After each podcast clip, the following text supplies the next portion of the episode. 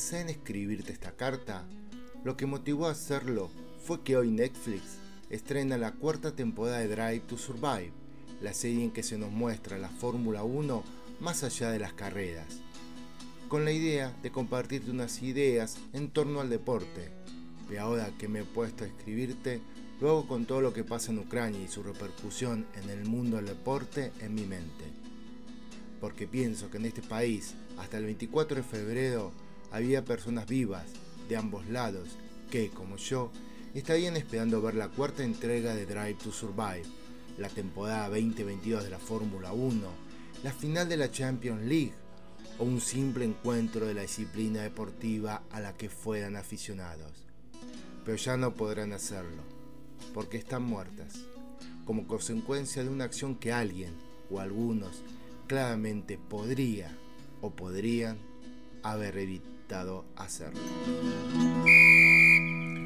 No sé a ti, pero a mí me resulta digno de mención que para referirse o describir situaciones o momentos deportivos se empleen términos de carácter bélico o religioso, como batalla, enemigo, guerra, infierno, gloria o combate.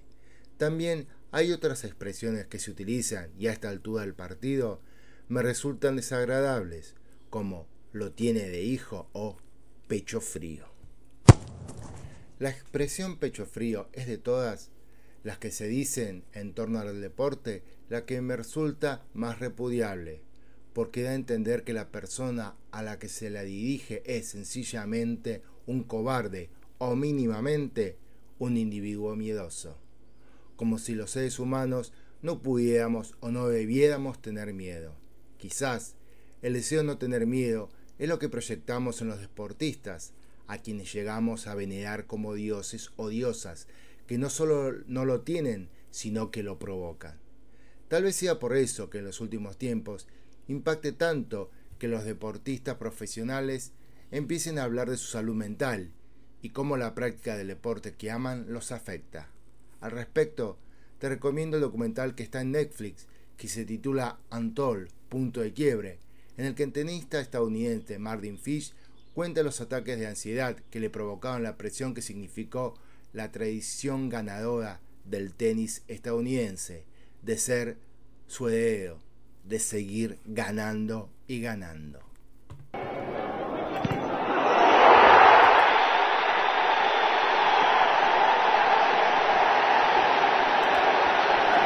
En la serie sobre el técnico de fútbol Diego Simeone, un jugador del Atlético de Madrid cuenta que en la definición por penales de una final de la Champions League contra el Real Madrid, uno de sus compañeros no quiso patear uno de los disparos desde el punto de penal.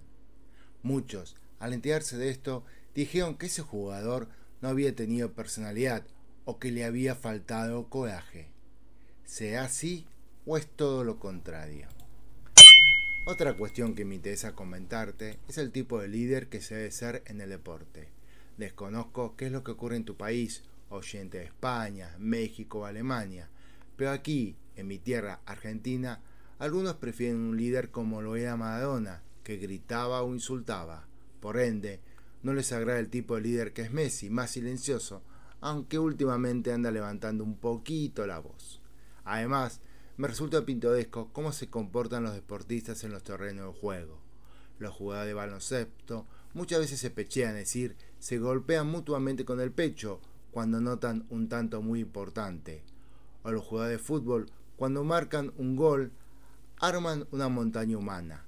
Lo curioso de este caso es que el que queda abajo soportando el peso de todos sus compañeros es el autor del gol. O el de los directores técnicos, que en estadios abiertos o cerrados, donde hay gritando, cantando o hablando miles de espectadores, tratan de darle a los gritos indicaciones a sus dirigidos. Con respecto a esto, una vez le preguntaban al entrenador español de fútbol Vicente del Bosque por qué él no lo hacía, por qué no daba indicaciones a voz en cuello durante el encuentro.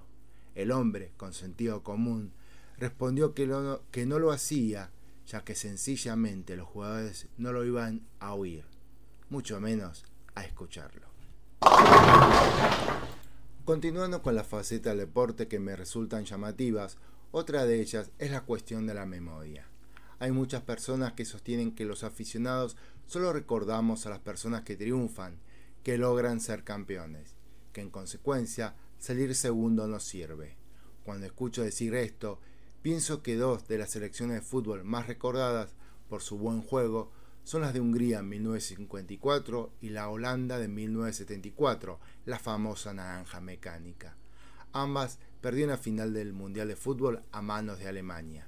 Más acá en el tiempo, estoy seguro que dentro de muchos, pero muchos años, se recordará que Lewis Hamilton fue subcampeón del mundo en la memorable temporada de Fórmula 1 del año 2021. Al hilo de lo dicho anteriormente, se dice que lo único importante en el deporte es ganar, que perder es algo directamente vergonzoso. A cuenta de esto, viene a mi memoria un partido jugado entre los estadounidenses Pete Sampras y Andrea Agassi por los cuartos del final de US Open en 2001. Ese encuentro lo ganó Sampras por 3 sets a 1, 6-7, 7-6, 7-6 y 7-6. En la conferencia de prensa posterior al encuentro, le preguntaron a Andrea si se sentía triste por haber perdido. El tenista dijo que sí, pero que también se sentía feliz porque sabía que muchos aficionados al tenis guardarían una copia de ese match de alto vuelo tenístico, del que él había sido uno de los protagonistas. Volviendo a la cuestión de la memoria, se puede decir que la gente sí puede tenerla. El domingo 27 de febrero, en Inglaterra, el técnico de fútbol Marcelo Bielsa fue despedido como entrenador del equipo inglés Leeds United tras perder los dos últimos partidos por 6 a 0 y 4 a 0 ante el Liverpool y el Tottenham respectivamente. Pero a pesar de eso, los simpatizantes, los jugadores y el periodismo se acordaron de lo bueno que habían hecho y conseguido con el loco Bielsa y lo despidieron con muestras de agradecimiento y gratitud. Gracias Marcelo, tituló en castellano el diario inglés Yorkshire Evening Post en su tapa, mientras que el contenido de la nota cuenta que después de armar las valijas y cerrar por última vez la puerta del club, los hinchas rodearon su auto para saludarlo y sacarse fotos con él. En tanto, una nota publicada en The Guardian dice, desde fuera, la oración que los seguidores del Leeds United profesan a Marcelo Bielsa puede parecer extraña, rayana en el fanatismo, incluso en el delirio. Sin embargo, para aquellos que han seguido cada uno de sus movimientos durante cuatro estimulantes años en Ellen Road, su marcha deja un hueco no solo en el banquillo, sino también en el corazón. Bielsa logró el ascenso del Leeds United a la Premier League, la primera categoría del fútbol inglés, en el año 2020 y obtuvo, al frente del equipo, 81 victorias, 30 empates y 59 derrotas en sus, en sus 170 partidos dirigidos.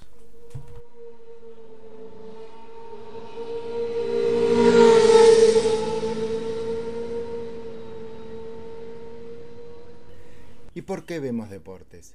¿Por qué nos ponemos delante de una pantalla a ver a otro jugar? Posiblemente para disfrutar con el talento ajeno, por el hecho de ver a alguien hacer algo con maestría, de la misma manera que leemos, escuchamos o contemplamos lo que otros han hecho. Por eso, ¿cómo es posible, estimada o estimado oyente, que el deporte no se encuentre entre tus intereses?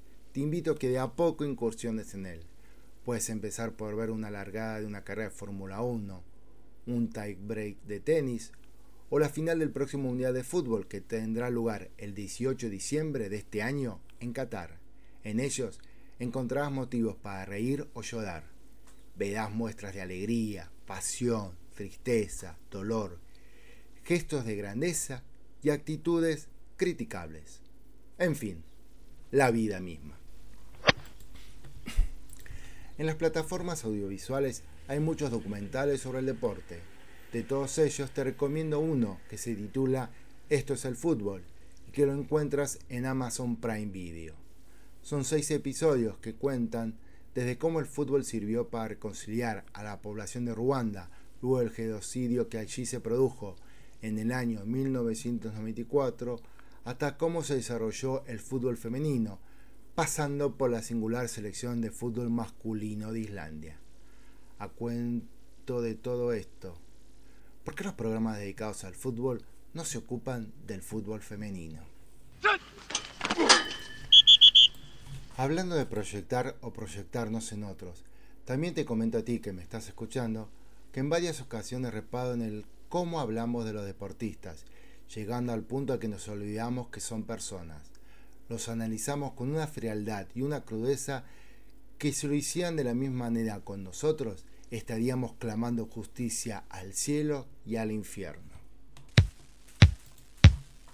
¿Te imaginas si miles de personas te clasificaban de fracasado porque no llegaste director de la escuela donde trabajás como docente? ¿O no te convertiste en la CEO de la empresa donde te desempeñás desde hace tanto tiempo?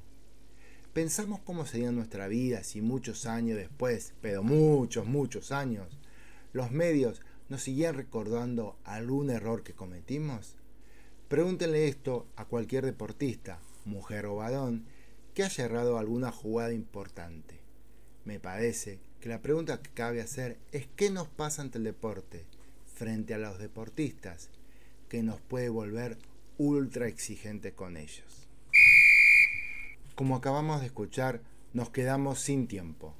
Le bajamos la bandera a cuadros al tercer episodio de la segunda temporada de Cartas Digitales, que volverá el próximo viernes 25 de marzo. Además, ya me quiero ir a ver la cuarta temporada de Drive to Survive. Nos estamos viendo.